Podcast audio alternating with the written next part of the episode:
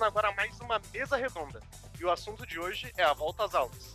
Meu nome é Leandro Bernardi e hoje estou na companhia de Brenda Nivirovski, Jonatas Bertazzi, Valesca Macedo e Guilherme Maneira para mais uma, mais uma conversa com muita opinião e uma pitada de informação e posicionamento.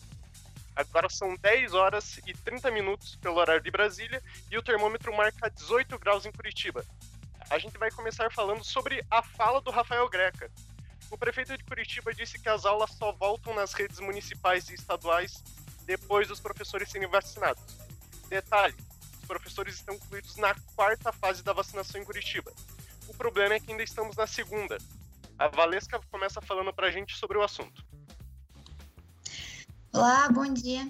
Então, contextualizando um pouco o que o Leandro falou, no dia 29 de março, o prefeito Rafael Greca se pronunciou sobre o retorno das aulas nas redes municipais aqui em Curitiba. Com as aulas seguindo no modelo remoto desde dia 1 de março, as atividades só vão voltar depois da vacinação dos, profe dos professores, conforme a prefeitura. Eu acredito que essa decisão foi bem pensada, porém demorou muito para chegar nessa conclusão. Desde o ano passado, as pessoas de todas as idades estão tendo aulas em casa e não é todo mundo que consegue tanto se adaptar quanto ter condições para isso. Claro que a vacinação está indo em ritmo lento e os idosos, é, a dos idosos nem terminou ainda, Porém, os professores deveriam estar incluídos já, na minha opinião. Vejo tanta gente que foi contra essa medida, mas não pensam que os professores estariam muito expostos se voltassem agora sem essa proteção. E agora, depois da fala do prefeito, os professores fazem parte da quarta fase da vacinação aqui em Curitiba, como o Leandro falou.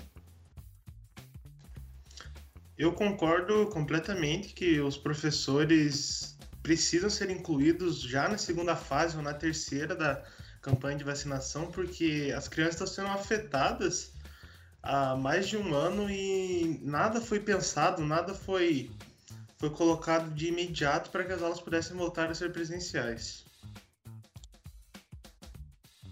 Eu concordo que os professores têm que ser vacinados antes da, do início das aulas, é, mas assim, é, por que só redes municipais e estaduais? Essa é a minha pergunta.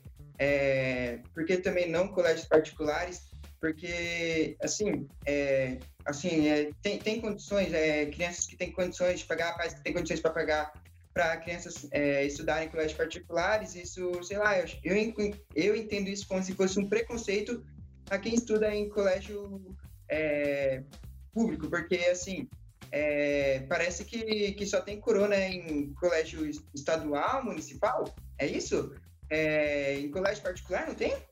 Isso que eu não entendo. Porque, assim, é, eu acho isso uma pura sacanagem. Uma pura sacanagem mesmo. É, você não concorda comigo? Por que só tem colégio.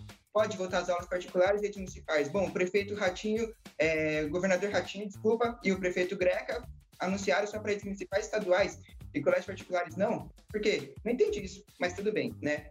São eles que mandam e é isso. Entendo sua opinião, Jonatas. Vamos agora para, para a volta das aulas em si.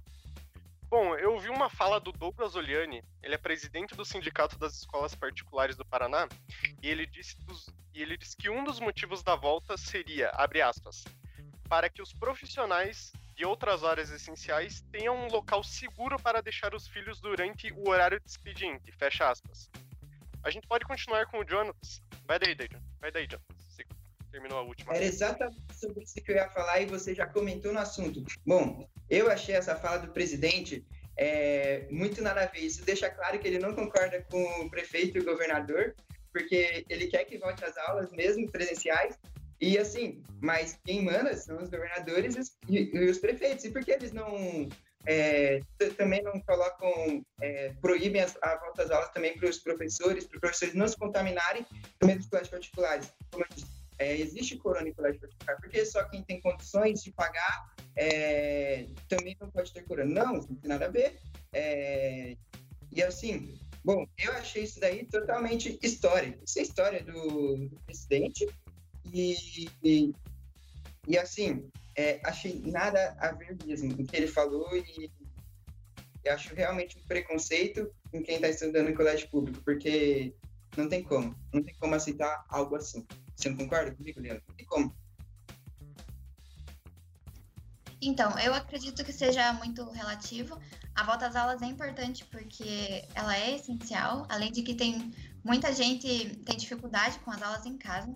O ensino presencial não tem nem comparação com o EAD, mas eu ainda prefiro e me sentiria mais segura com as aulas voltando só depois das vacinas serem distribuídas para os professores e alunos.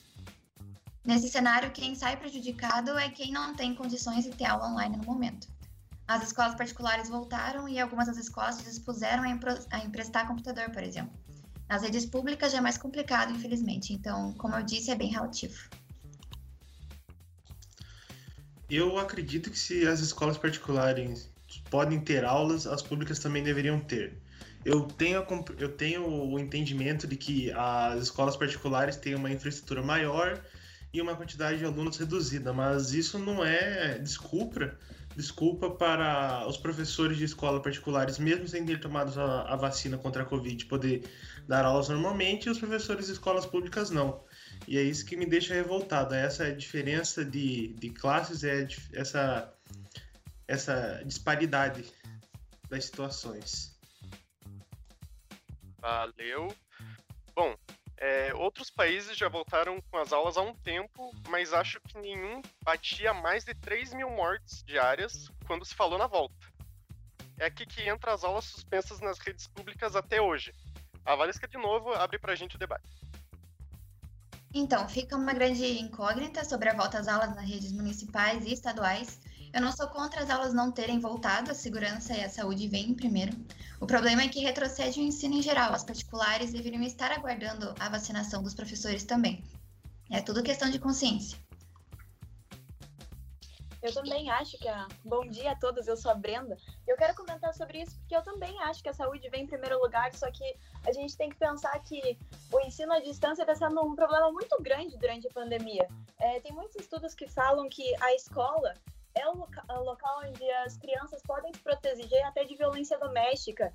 E para os pais que trabalham, a escola é o local onde as crianças podem ficar sem precisar ficar sozinhas em casa, ou sem precisar se submeter ao trabalho infantil, ou a ficar com pessoas violentas, ou até a fazer coisas erradas. Então, eu acho que a falta de ensino presencial é muito complicada. Eu acho que já faz uns anos, um ano que os alunos estão sem aulas presenciais, um ano que as famílias estão tentando moldar isso, eu acho que tem que voltar quanto antes, só que de acordo com os protocolos e com muita segurança. Eu acho que poderiam ser criados novos protocolos específicos para volta às aulas. Por exemplo, uma triagem na entrada do colégio para ver a temperatura das crianças e ver se elas tiveram contato com pessoas que tiveram é, sintomas da doença, ou horários específicos para o lanche, orientação de limpeza para as crianças. Enfim, tem várias coisas que poderiam ser feitas, vários protocolos para que a volta fosse rápida e segura para as crianças.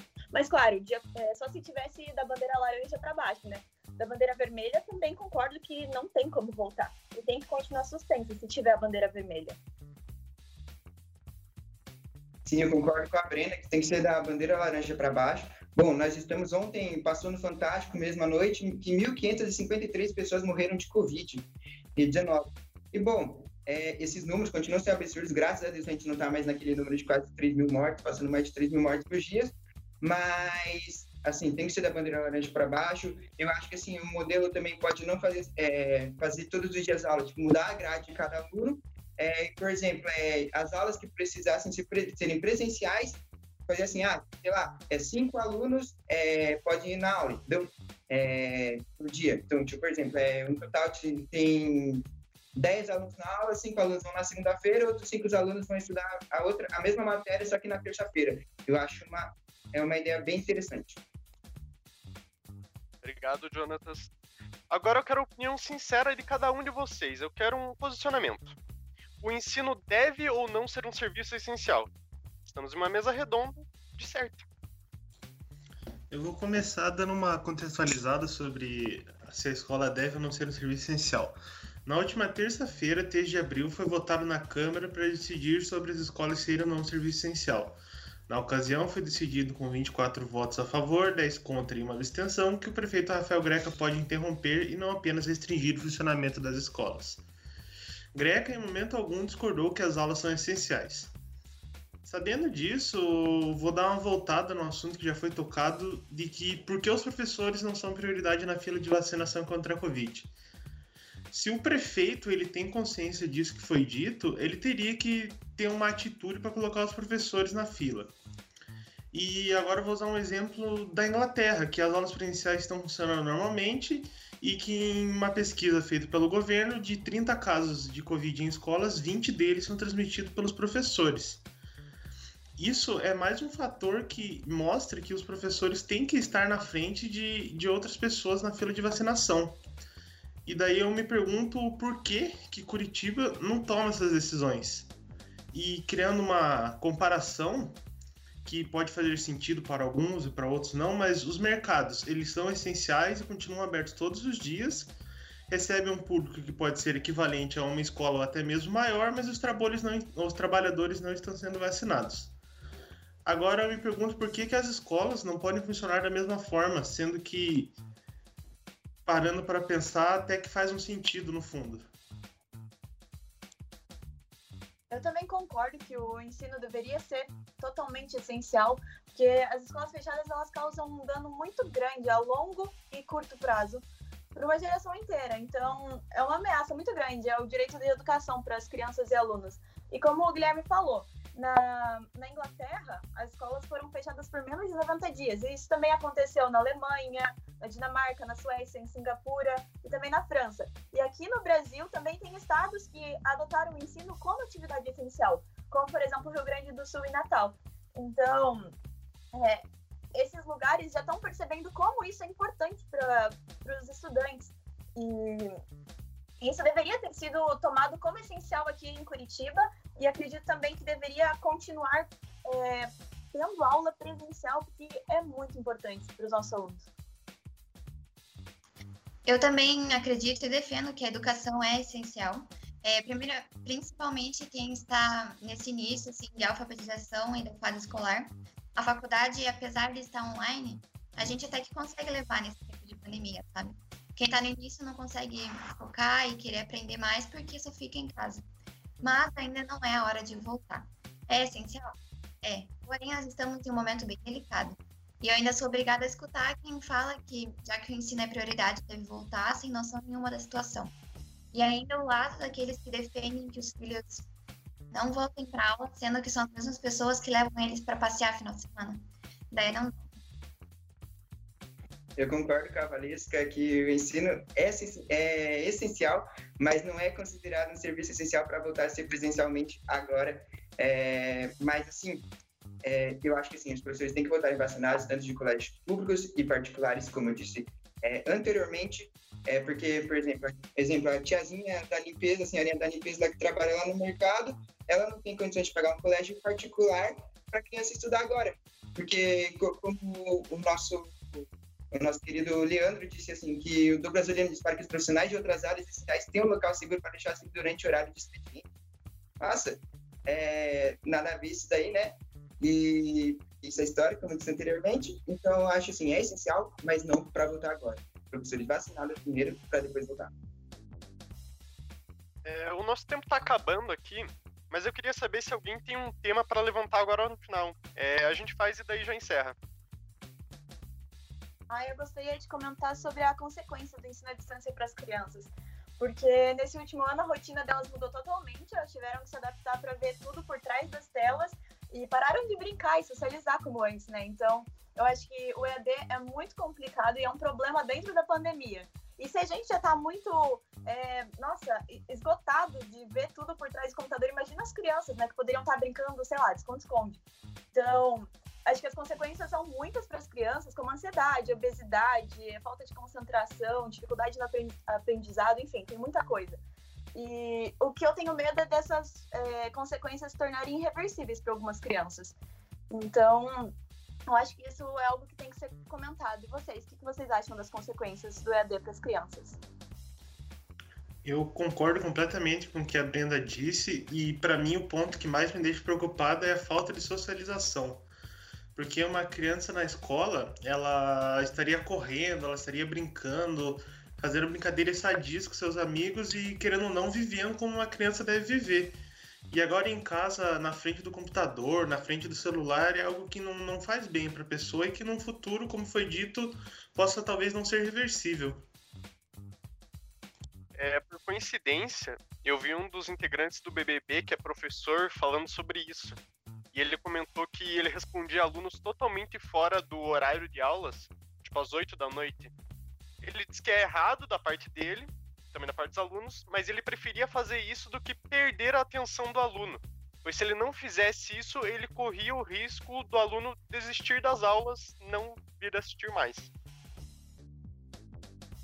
Eu concordo com o Guilherme que as crianças teriam dificuldade para se socializar. Semana passada, nosso programa entrevistou uma mãe de uma criança autista que, que ela contou um pouco da dificuldade do filho dela de socializar com outras crianças, é, de sair, é, e principalmente agora sem ter esse contato social com outros alunos na escola, isso daí acaba também afetando também no, na vida social em outras áreas também. Então, isso dificulta também a vida da criança não só dos autistas, também de outras crianças também, porque é algo que você acaba tendo contato social com pessoas, mas nesse momento é melhor ficar em casa, porque melhor uma vida é, do que do que tomar é, do que acabar tendo outras coisas, é, é, contraindo esse vírus, né?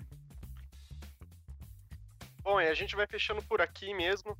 Meu nome é Leandro Bernardi e estive com Brenda Niverovski, Jonatas Bertazzi, Guilherme Maneira e Valesca Macedo. Foi um prazer. Fique por dentro da programação da Rádio Teia e a gente se ouve. Tchau!